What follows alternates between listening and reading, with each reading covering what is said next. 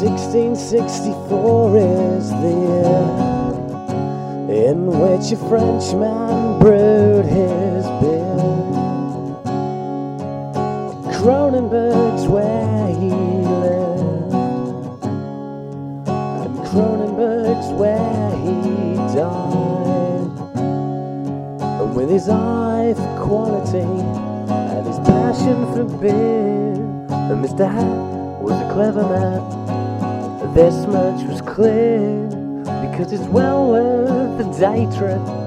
It's well worth the tour. You can go around the breweries that were open before he died. Cirrhosis, cirrhosis, cirrhosis of the liver.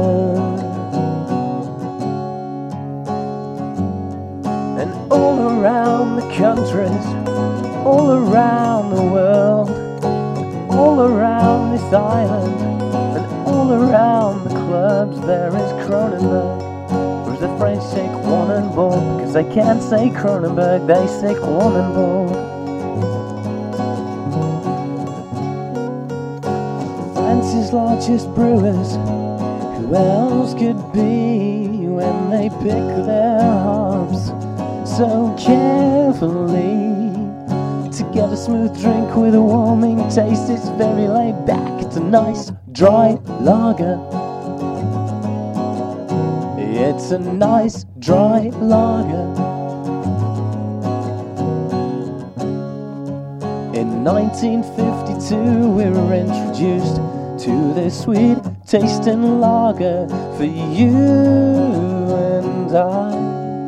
And all my life, I've never had a bad pint my mate's house, but that was because it was out of a date. It's not gonna taste the same if it's out of a date. But that doesn't count because you never get a full pint in a can anyway. So that doesn't count. It doesn't count. It doesn't count. Don't think it's funny, and I don't think it's wise to look upon Kronenbourg with jealous eyes.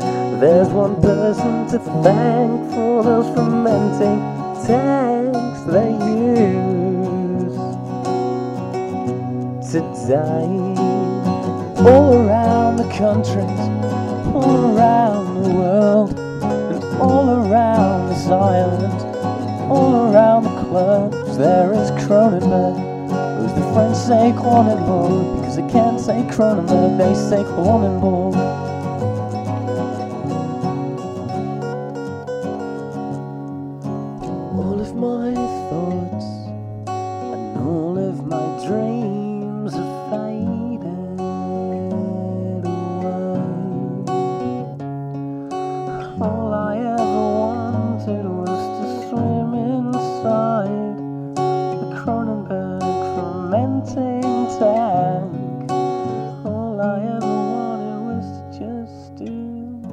us through.